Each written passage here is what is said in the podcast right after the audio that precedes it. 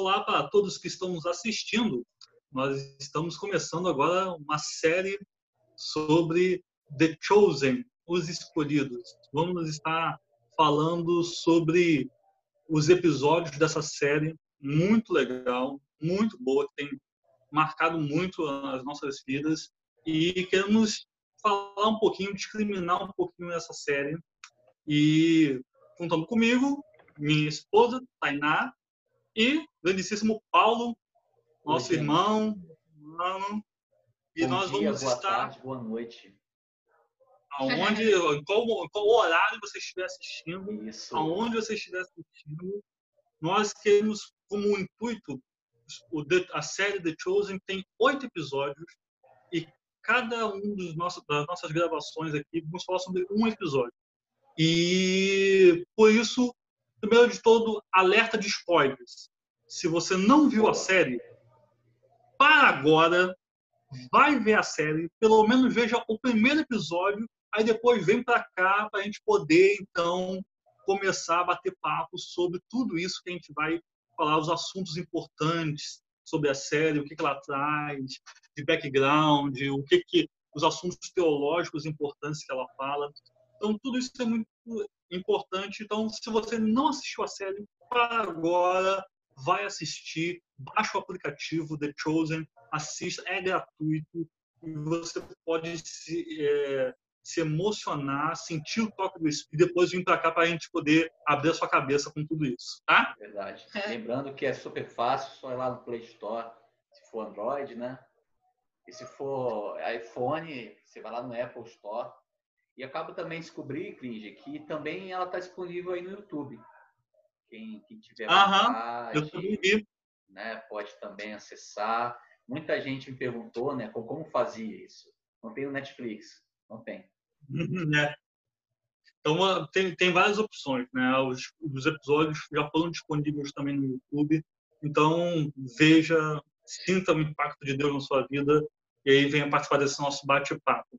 Então, vamos começar com as primeiras considerações? Os primeiros, as primeiras coisas gerais, assim, antes de a gente entrar no primeiro episódio, né? Vou passar primeiro para o Paulo, depois Tainá, aí depois eu falo nas primeiras considerações. Bom, as minhas primeiras considerações é quanto ao primeiro episódio é surpresa, mas agradável surpresa. Eu confesso que comecei a assistir com aquele olhar de, de quem já está acostumado a ver as nossas histórias bíblicas não sendo fielmente interpretadas, com fora de contextos, e eu me surpreendi com, com a contextualização histórica do, dos episódios, principalmente o primeiro. É, eu me surpreendi também com o ponto de vista, né? não é o ponto de vista somente de Jesus, mas também é o ponto de vista das pessoas que foram tocadas pelo Mestre. E isso me emocionou demais. E eu espero que todo mundo também sinta-se emocionado ao ver a série, porque ela fala muito ao nosso coração. Como falei, eu chorei algumas vezes vendo vendo a série e, e é impossível não se apaixonar mais por esse Jesus. É verdade, Paulo, concordo com você. Para mim, a primeira impressão assim que eu tive da série também foi este receio, né? E olha que é, meio que já estou um pouco, a gente já fica um pouco desesperançoso e calejado por ver tantas interpretações assim que exageram de uma forma ruim na criatividade, né?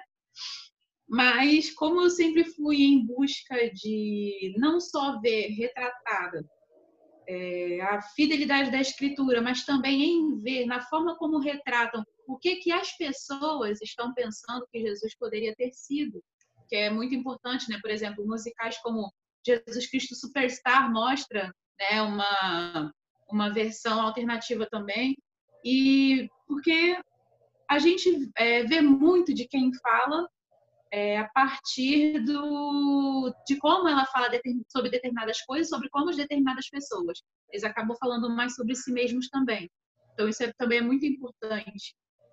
E nessa série, foi de uma sensibilidade impressionante impressionante de como eles mostraram é, os personagens em sua construção de vida mesmo. Porque muitas das vezes a gente olha para a Bíblia, a gente já vê aquele personagem pronto de 30 anos em média, 40 anos, falando coisas sérias, como se fosse realmente uma contação de história. Mas não, cada vida que estava ali presente era uma história.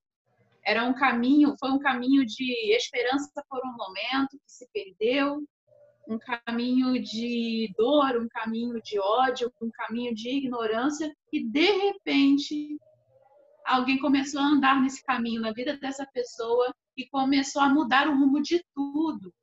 E, e da forma mais simples possível. Isso para mim foi algo assim impressionante. Eu chorei também horrores quando eu vi essa série. É, principalmente por ser mulher também. Eu chorei quando eu vi a forma como Jesus tratou as mulheres e como a época tratava as mulheres. Isso para mim foi surreal e eu fiquei surpresa da melhor forma possível, sabe? Foi algo muito incrível ver essa série. Ela realmente é um presentinho, um presentinho do céu. Estou aguardando a segunda temporada. Eu também. Uma das coisas que eu gostei muito, assim, e eu como eu gosto também da questão do teatro, gosto das artes, né? Já fiz muito papel de Jesus em muito alto de Páscoa, né? É, então, eu sempre gostei muito disso. Eu, primeiro, eu fiquei impressionado pela fotografia, sabe? As cenas, a direção da cena, a fotografia, a parte técnica também da, da beleza como foi relatado isso. Porque a gente está falando de uma série independente. Não foi feita por um grande estúdio. Não foi feita por, por Hollywood. Foi é uma vaquinha, né? É um crowdfunding. Então, assim, é, foi através de vaquinha, de doação, que o pessoal foi e fez a série. Então, eu fiquei muito impactado com a beleza. Eu fui achando que ia ser tipo documentário do History, sabe? A gente vê aquelas cenas mal feitas pra caramba do, do, do History, né? Então, mas foi com uma uma beleza de fotografia, de som, trilha sonora.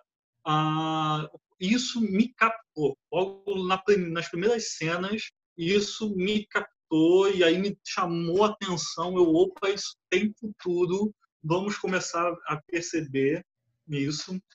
Ah, o segundo ponto que eu gostei muito foi justamente o enredo é, falar da história de Jesus a partir dos seus discípulos.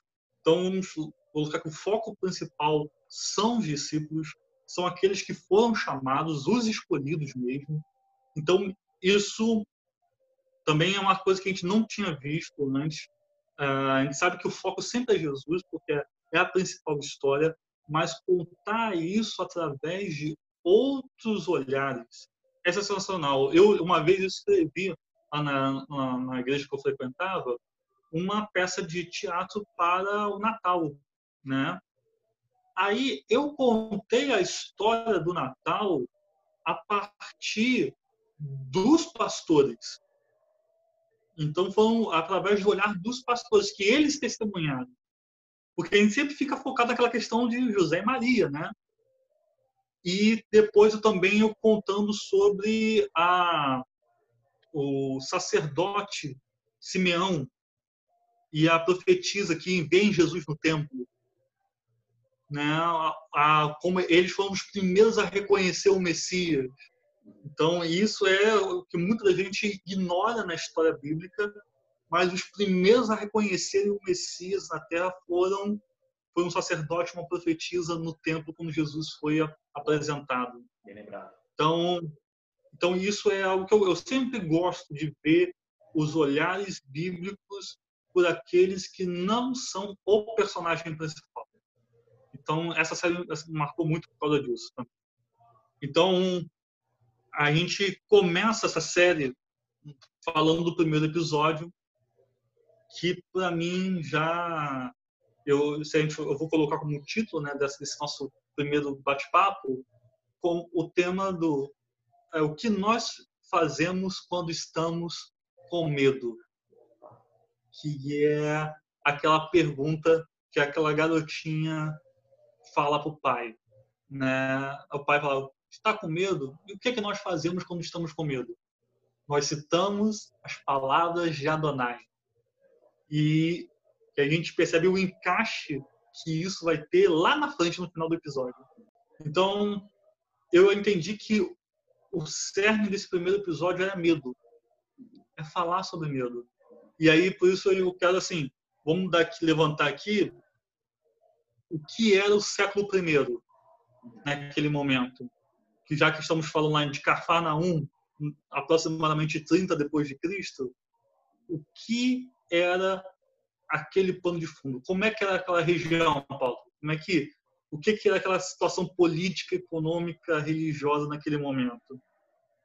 É, eu acho até que você tem mais capacidade para falar disso do que eu, né? Porque você, você e Tainá são mestres, né? A gente, a gente reconhece isso. E eu sei que quem está ouvindo a gente não, talvez não saiba quem são essas pessoas, mas quando o Clídia fala que fazia os papéis de Jesus, porque ele é a cara de Jesus.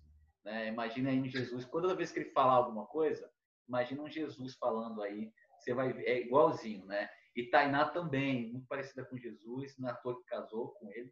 E, e, mas essa, essa situação política de Cafarnaum era uma situação muito, muito violenta, muito opressora. Roma, Roma como, como, como fazia parte da sua cultura de domínio, né? deixava com que, com que os povos cultuassem os seus próprios deuses, né? mas é, restringia, limitava o, o ir e vir, limitava a liberdade religiosa, tudo deveria estar sob o controle de Roma, né? Os impostos eram altamente cobrados, a gente vai ver isso na série, né? Como eles extorquiam a população, né? Como havia injustiças naquele local e como não havia é, homens justos e bondosos que pudessem legislar em favor do povo.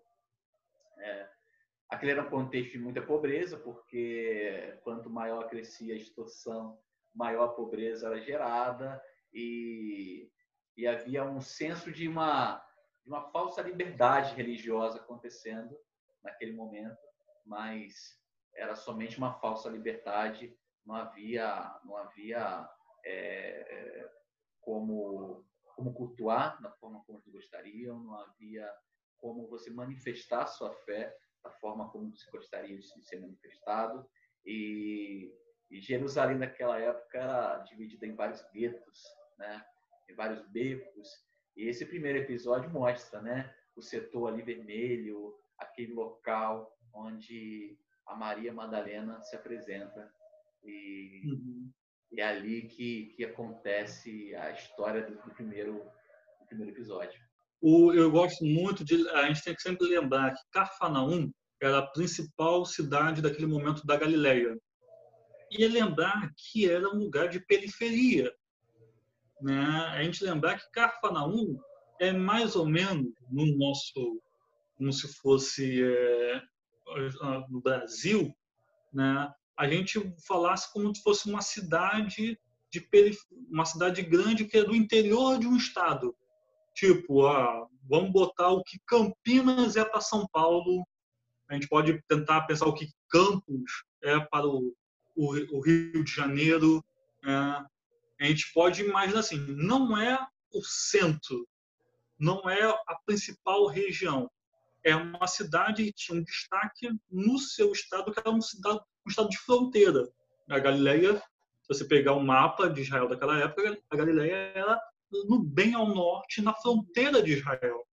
Tanto que era chamado de Galileia dos gentios, por causa da mistura que tinha com os outros povos vizinhos naquela região. Então, nós vemos ali a periferia de um lugar que, no romano, já era periferia. Um lugar que era problemático pra caramba, que era Israel, sempre dando problema para o Império Romano. E nós vemos ali uma cidade que não é, não é a capital, não é onde é o centro econômico, social, está destacado. Então, seria o quê? um lugar que ninguém daria muita importância. Eu acho que isso é um, algo que a gente tem que começar a pensar sobre o, por, por onde que Deus veio até nós. Deus começou a vir até nós pela periferia. Então, isso é algo sensacional que a gente tem que sempre lembrar. E a gente vê aquele povo totalmente sendo massacrado, porque de um lado tinha o Império Romano, com seus impostos, seus tributos, é, represando qualquer tentativa de, de levante, né? E de outro lado tinha a religiosidade judaica, que é, é representada pelos fariseus. Né? Para quem não, não sabe, os fariseus surgem num contexto histórico que é chamado a Revolta dos Macabeus, né? quando estava tendo um domínio grego, é, a Grécia, através de Alexandre Grande, invadiu Israel, houve o domínio, e aí surgiu um grupo que se revoltou e tentou por alguns anos ter um império próprio, foi chamado do grupo dos Macabeus. Nesse momento, né, enquanto Israel estava cativo da Grécia, o, surge os fariseus como um povo que devemos fazer com que o nosso povo cumpra a lei de Moisés. Então eles surgem como heróis naquele momento. Anos se passam. Klinger, Fala aí, Paulo a gente poderia dizer que eles seriam uma espécie de conservadores da nossa época, né? trazer de volta a tradição, essa Olha, no primeiro momento, no primeiro momento, eles têm um papel para Israel tão forte quanto Lutero foi para a reforma. Porque o, o, o resgate que Lutero traz para o cristianismo na reforma é o que os fariseus fazem naquele momento. Por isso, a classe deles é tida como um grande destaque, eles se tornam líderes e começam a dominar a, a influência deles, começa a alcançar todo Israel. Né? Então, a, os sacerdotes começaram a ser escolhidos a partir dos fariseus. Então, isso é algo importantíssimo que a gente tem que lembrar. Então, eles eram considerados como, assim, os caras, os mestres da lei, os que conheciam, que ensinavam o povo, e aí nós temos o personagem nesse primeiro episódio apresentado que é Nicodemos, o professor dos professores, como é falado na série, né? E é muito legal quando tem aquele discurso de Nicodemos com os alunos, né? E ele ensinando a questão do Shabat, né? porque ele foi tido como uma missão de fazer com que o povo não pescasse no Shabat, porque seria pecado pela lei judaica e não estariam pagando o imposto disso aos romanos. Então, Nicodemos está lá ensinando, e aí tem uma frase interessante que ele começa a explicar. É, você não seria pecado você comer o peixe que foi pescado no Shabat? E aí ele fala, aquilo que é de fora contamina o que vem para dentro. E nós, quando lemos Jesus nos relatos bíblicos, ele fala que é totalmente oposto. Não é o que de fora que contamina, o que já está dentro. É o que sai. É o que sai. Então, então nós vemos o peso da religião que também tinha tributos, né? Também tinha um imposto que deveria ser pago aos sacerdotes, né? Era o dízimo. O dízimo e todas as outras taxas e cargas, porque o Templo de Jerusalém também tinha um papel de INSS, né? Social da época deveria ser feito pelo templo. Então, onde havia o templo, tinha o dinheiro. Então, todo mundo tinha que entregar os dízimos, as taxas. E quem controlava esse dinheiro? os fariseus. Eles que estavam no alto comando do, do da classe sacerdotal, do sinédrio judaico. Então, eles estavam ali controlando tudo isso. Então, eles tinham uma movimentação do dinheiro e eram muito ricos. Então, o povo não tinha com que ficar com dinheiro. Então a miserabilidade era muito alta. Ou eles davam dinheiro para os pastores deles da época, ou eles davam dinheiro para os governadores, prefeitos deles naquela época. Então sobrava quase nada, nada sobre isso. E aí, aí que tinha a expectativa. Diante do medo, gera uma expectativa, uma ansiedade que é pela figura do Messias. A gente tem a cena em que temos um personagem que é um judeu que trabalha para os romanos, que é Mateus, né? E quando ele está passando, um mendigo pega nele e fala: "Você é o Messias? Você é o Messias?" Ele fala: "Não sou. Quando ele chegar, me avise." Em outro momento, quando Nicodemos vai até o bairro Vermelho, né? E está lá a pichação escrita: quando o Messias chegar, vai acabar com os romanos. Então, isso gera a esperança do povo, a esperança que eles tinham de alguém que iria resolver os seus problemas. Nós não temos até hoje um complexo messiânico, sempre esperando um Salvador que resolva nossos problemas, nossas situações. Jesus veio como Messias, mas não é o Messias que os judeus esperavam. Verdade. Aliás, Cringer, Hollywood aprendeu né? Existe o fator Messias, né? Nos seus filmes, nas histórias, o fator do homem que vem para salvar a humanidade. O Superman é uma cópia disso, né? E são uhum. filmes de sucesso, bilheterias, que apesar de falar de esperança, é de uma esperança numa falsa expectativa, né? Assim como como o povo havia tinha uma falsa expectativa quanto à vinda do Messias é uma esperança sem ação, né? Porque viria alguém que iria resolver todos os nossos problemas, sendo que o Espírito Santo ele nos dá poder para que a gente vá lá e seja essas mãos que ajudem a resolver esses problemas, né? Principalmente é a responsabilidade que nós cristãos devemos ter. E essa situação de caos social, que eu acho muito interessante pontuar que se passava ali na época na Galileia, é, suscitava o surgimento de outros messias também. Não foi simplesmente a figura de Cristo que apareceu ali no século I.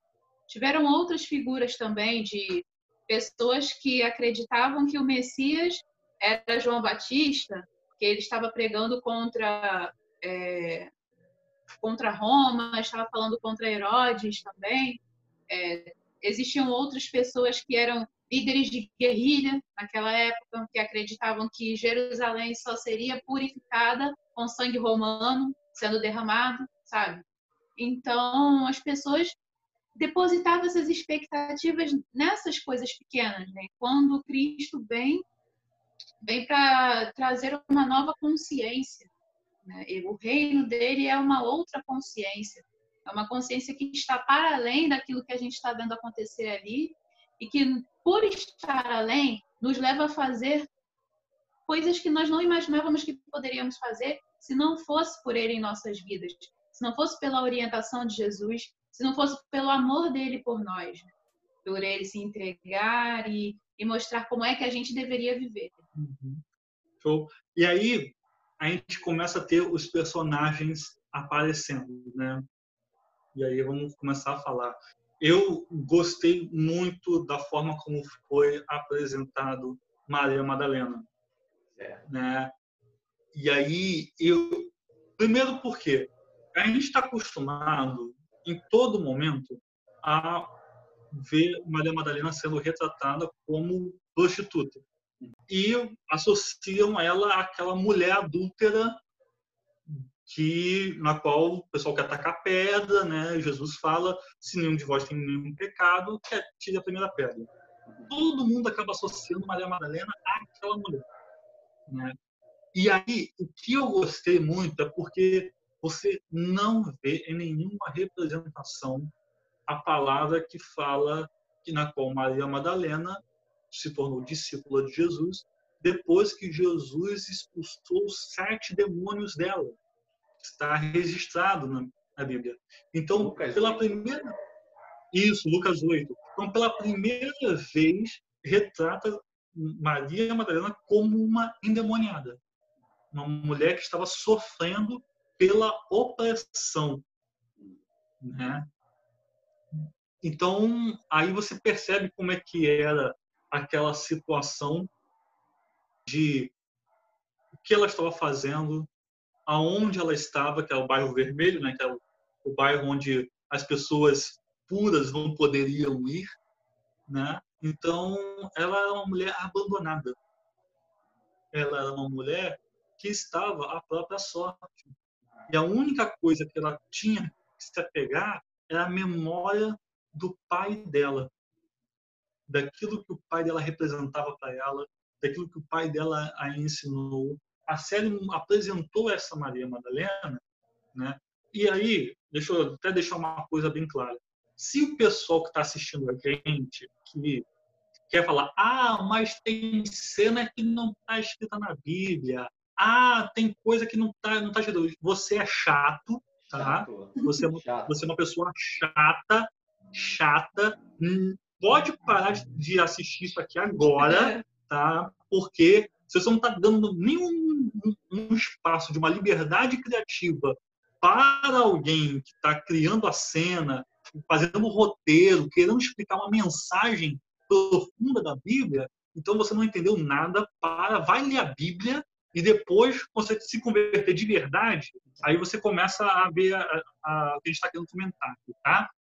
Então, assim, tem gente que é chata sobre isso. Eu vi um, tem um vídeo no YouTube que a, a, de alguns pastores americanos é, comentando sobre o The Chosen, né, falando sobre o, até quando se pode acrescentar coisas na Bíblia. Assim, é gente chata desse nível, tá? Uhum. Então, aí dando continuidade, falando sobre a personagem, como foi apresentada, eu gostei muito. Gostei muito porque porque a forma como apresenta Maria mostra que, sabe, poderia não ser somente ela, ela, ela representa praticamente uma quantidade enorme de mulheres daquela época, naquela situação. Uma quantidade enorme de mulheres que estão vivendo naquela região, naquele momento, tendo que se virar para viver e, e, e tendo que. Qual é a sua esperança? elas só vivem através do medo.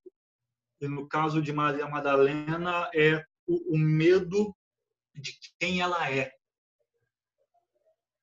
O medo de quem ela é. Tanto que ela é apresentada inicialmente com outro nome. Outro nome. Né?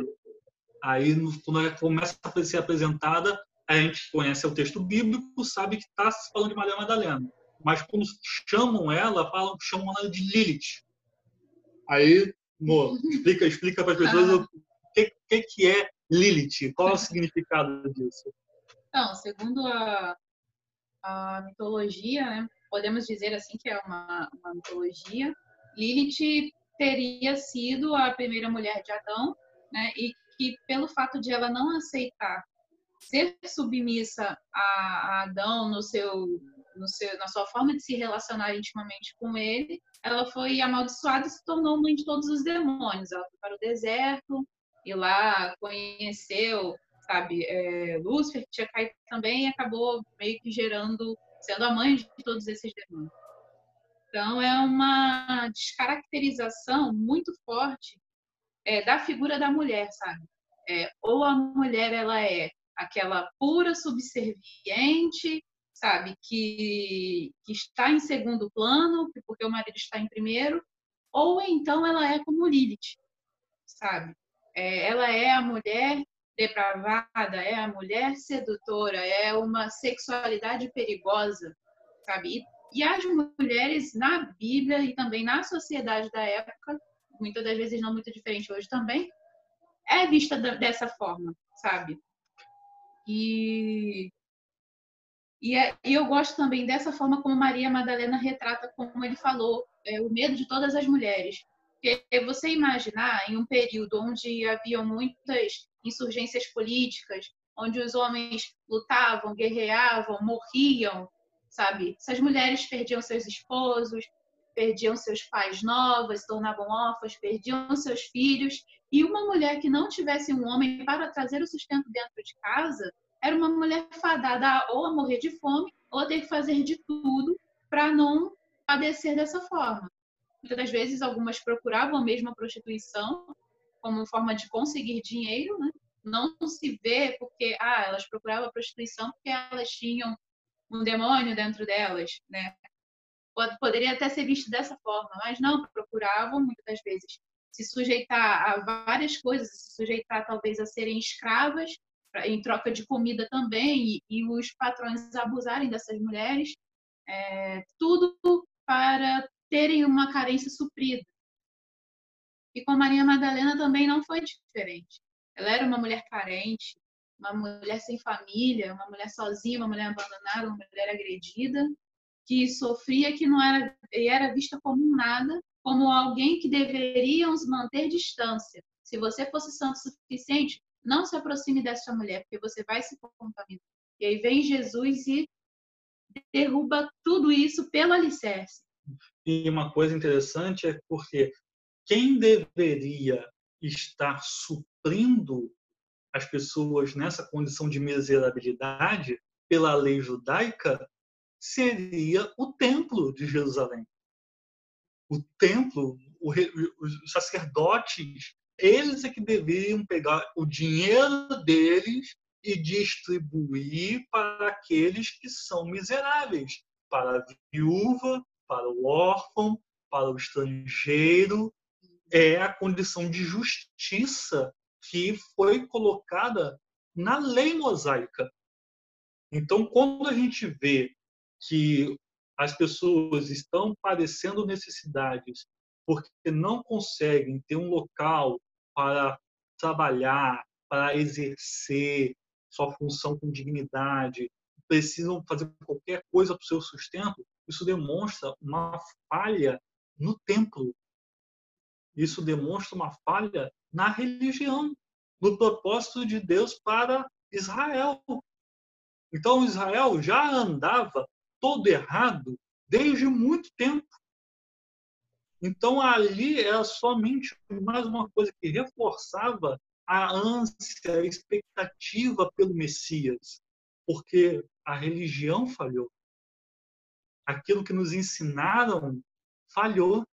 E a paz romana não era paz a Pax Romana, é, a né? A Pax Romana não era. Era uma paz opressora. Era uma paz através da guerra. Tipo, não se mantém. Você vai ficar em paz se você não fizer nada contra a gente. E a partir do momento que você fizer algo que nós não gostamos, acabou para você.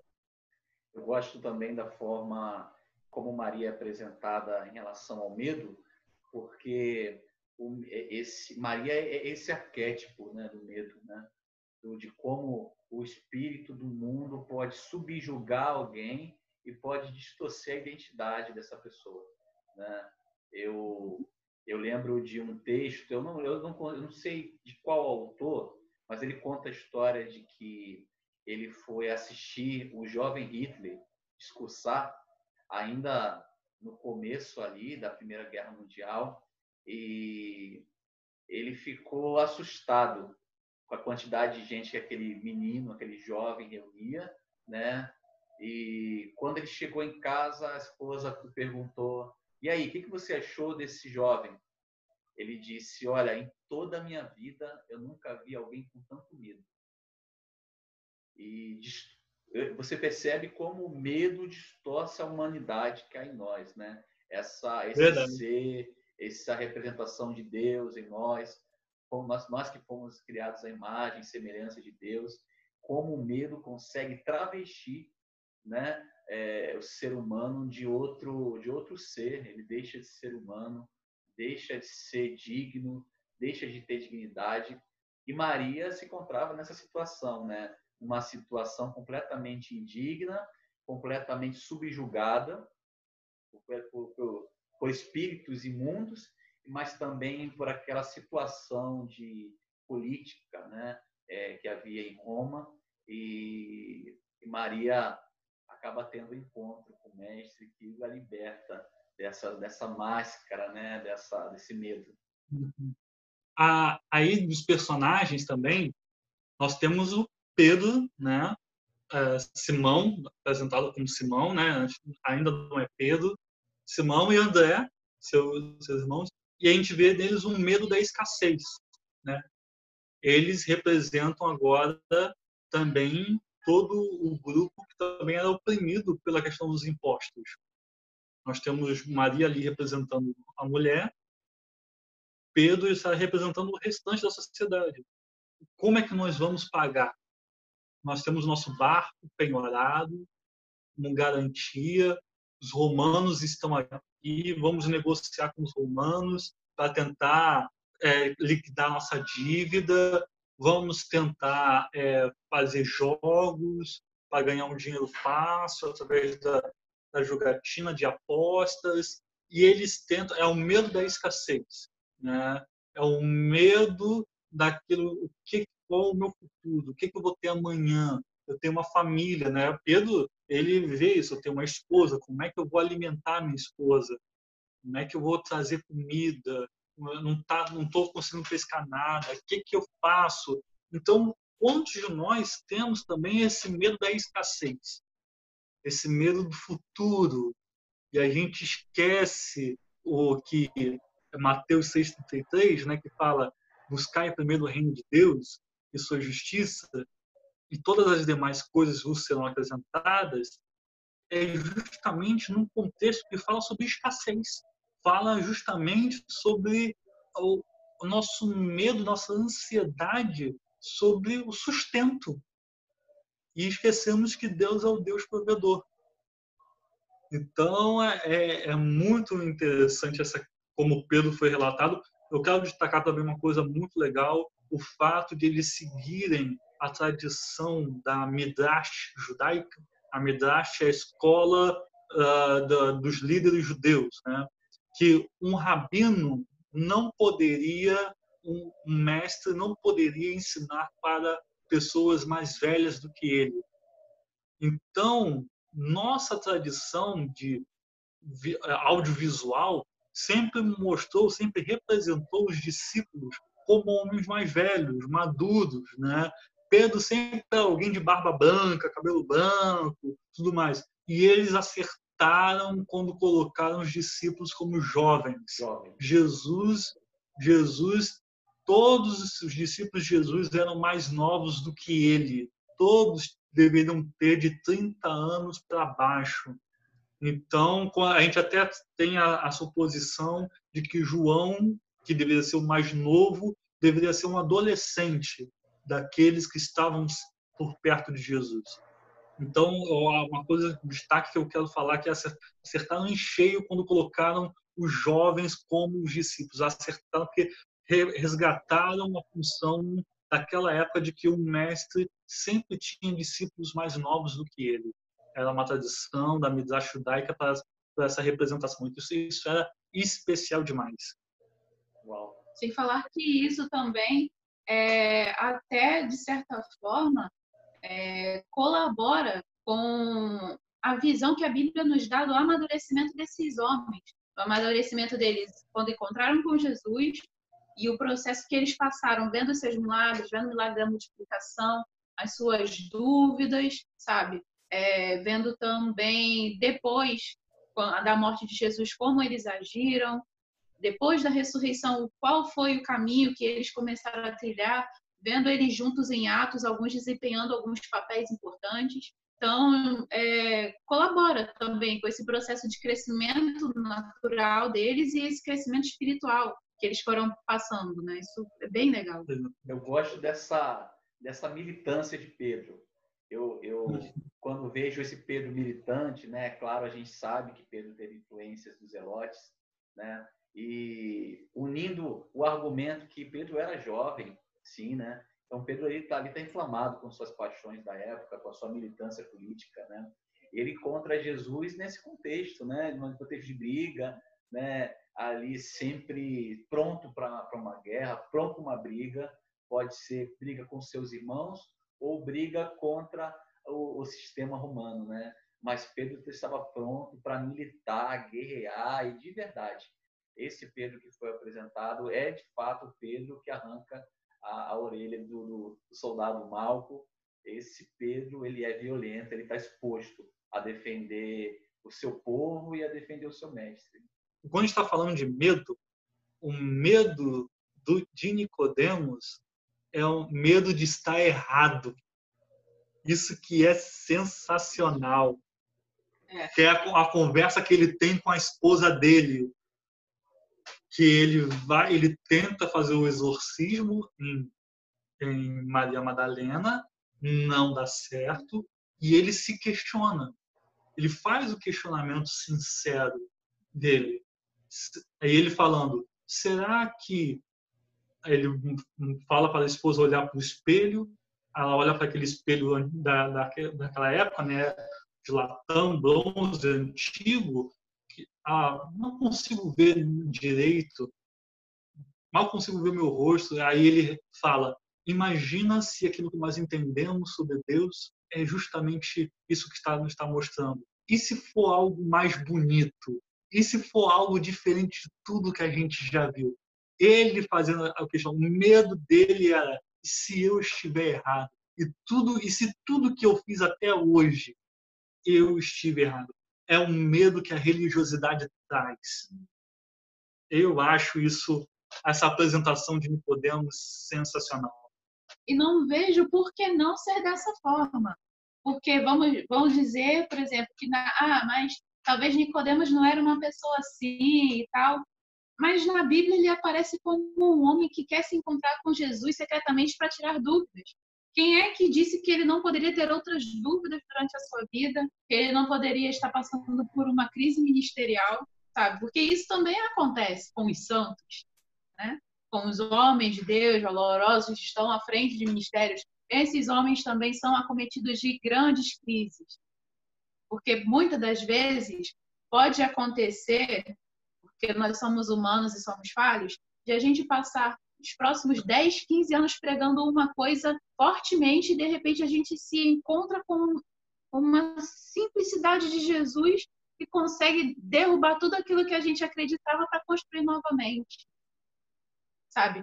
O Espírito Santo ele não é é, essa estátua ele não é um reverenciador de relíquias. O Espírito Santo ele é, um, ele é um, uma força constante.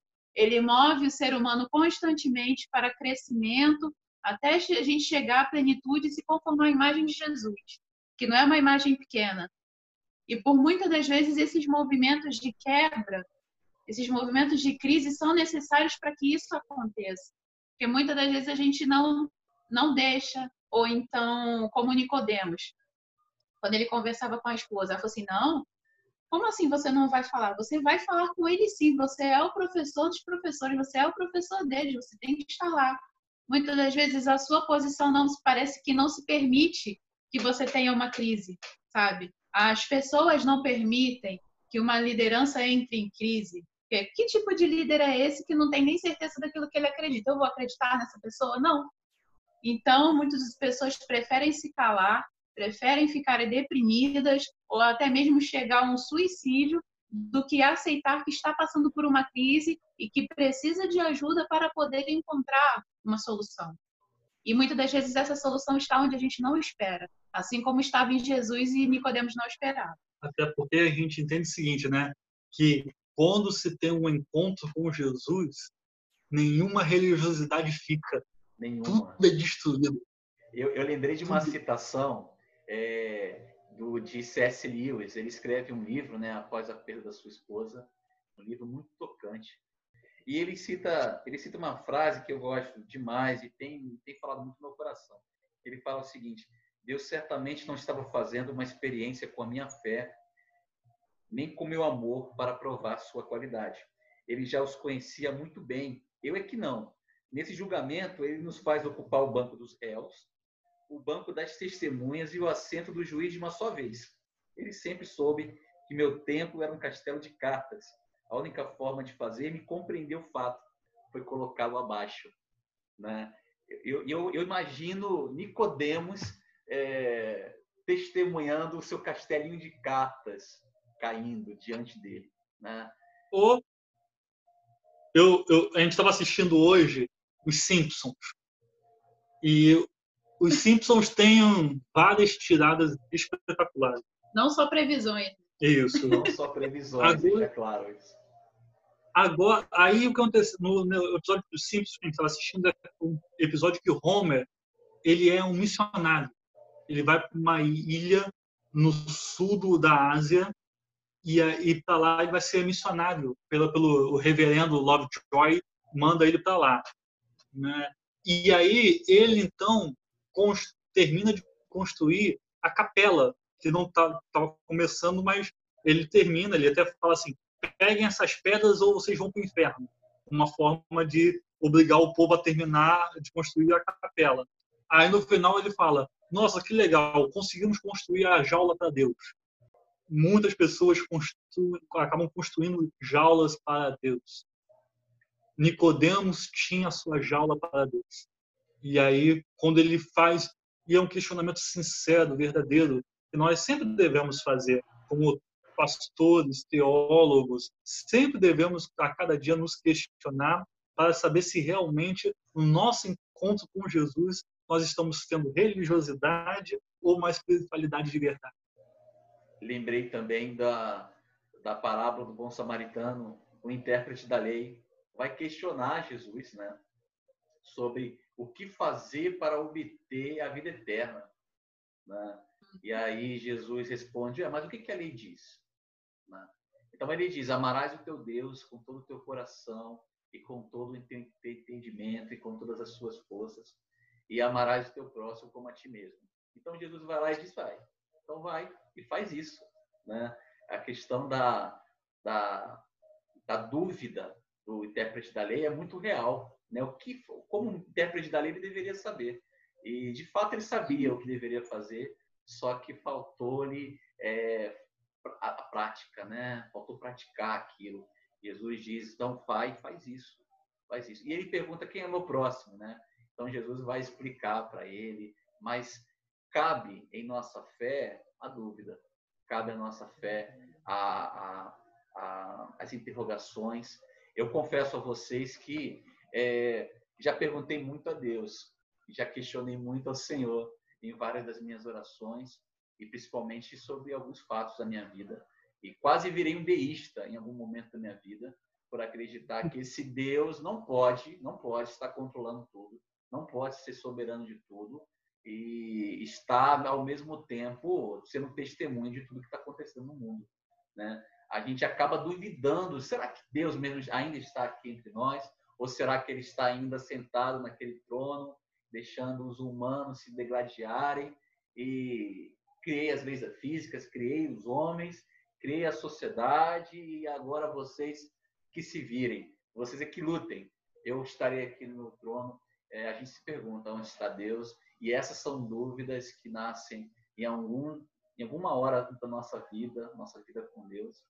Geralmente ela produz em nós um encontro com Deus. Uhum. Exatamente. E, e, é isso porque a nossa vida é um caminho, né? na qual Jesus disse que Ele é o caminho.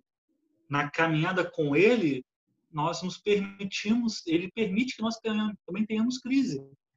A questão é que se a gente tiver crise no caminho, que é ele, então se a gente tiver crise nele, é tudo mais fácil.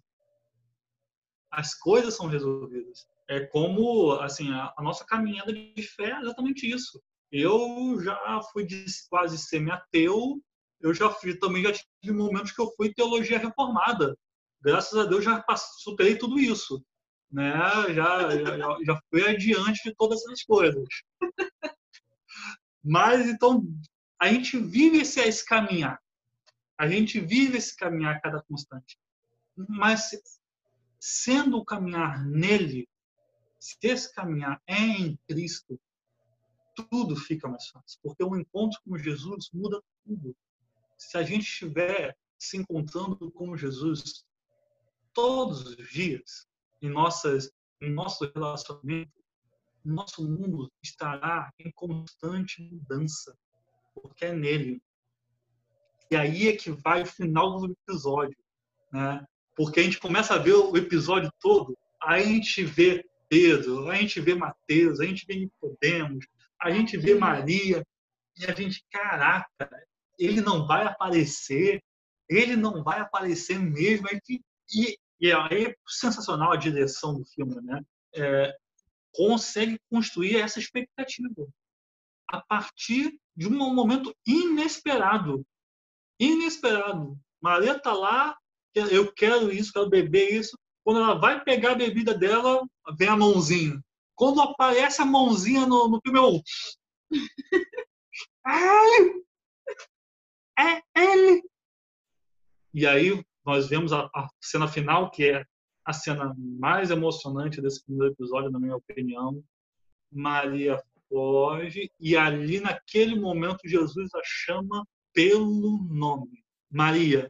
E aí, e aí ele cita o texto de Isaías 43, 1, que é o texto que foi citado lá no início do episódio, que agora eu quero falar novamente. Mas agora diz o Senhor, aquele que o criou ao Jacó, aquele que o formou ao Israel, não tema, pois eu o resgatei, eu o chamei pelo nome, você é meu.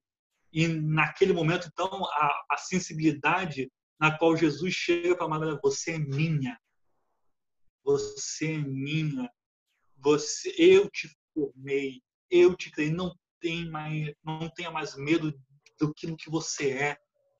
Você é filha. Aí a, a, cena, a cena é, é, espetacular em todos os sentidos. Eu até brincando com o Tainá, quando falando nisso, porque ali Maria então chora e abraça Jesus, né? Eu falo que por uma questão de fotografia ficou melhor assim, porque se fosse a gente estaria no chão já chorando horrores uh, nos pés de Jesus, clamando, mas a cena impactante, tocante, que mostra o resumo de tudo aquilo que foi colocado no episódio. Não amam porque tem medo. Somos dele. Somos dele. Pertencemos a ele. Nós somos do nosso amado e o nosso amado é nosso. Então, não precisa mais um medo, porque o amor lança fora todo medo e ele nos ama em todo instante, em todo momento. Ele é o amor que se fez carne, ele é a prova de todo amor. Então nós somos dele, pertencemos a ele. E aquela cena, eu estava ali junto com Maria sendo abraçada por Jesus. Tainá estava ali com, com Maria sendo abraçada por Jesus. Você estava lá. Todos nós nos sentimos nisso. Não precisamos ter medo. Ele está conosco. Ele é o Emanuel. Ele é o Deus conosco. Isso é a promessa, a promessa, uma das promessas finais do Apocalipse é essa, né? Vem amada minha, né? Vem noiva minha, porque agora você é minha e eu sou teu. Né?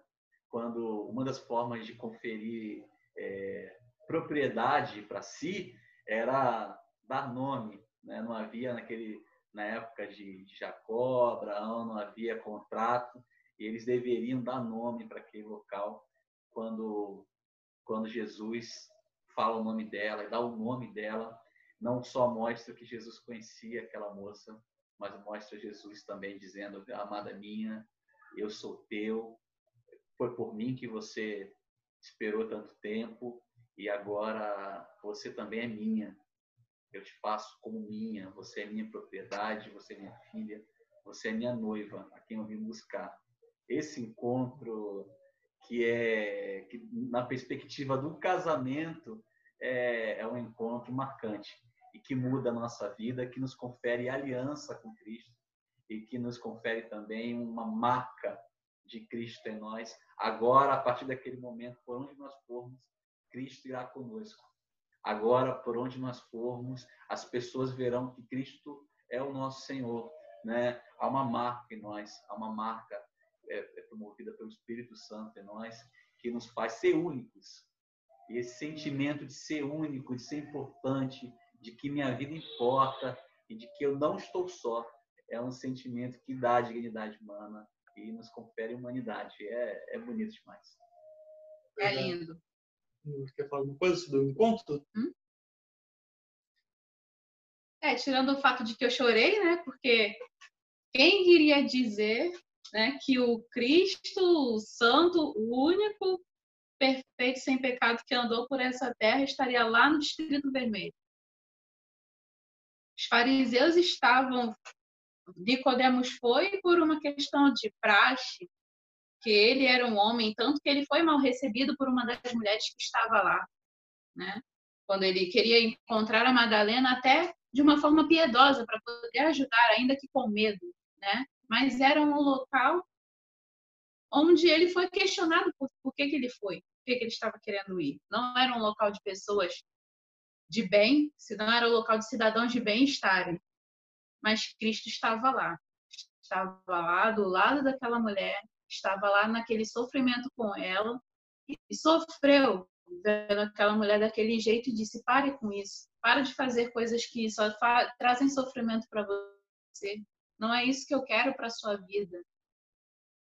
Você não é isso que você está fazendo. Você é minha. Isso muda tudo. Isso muda tudo para ela. Porque a última, porque tem uma cena que é muito interessante, que ela tem uma boneca dentro de casa, que era a boneca de infância dela, né? E dentro daquela boneca estava justamente esse fragmento de Isaías, e ela pega e joga fora quando ela vai beber.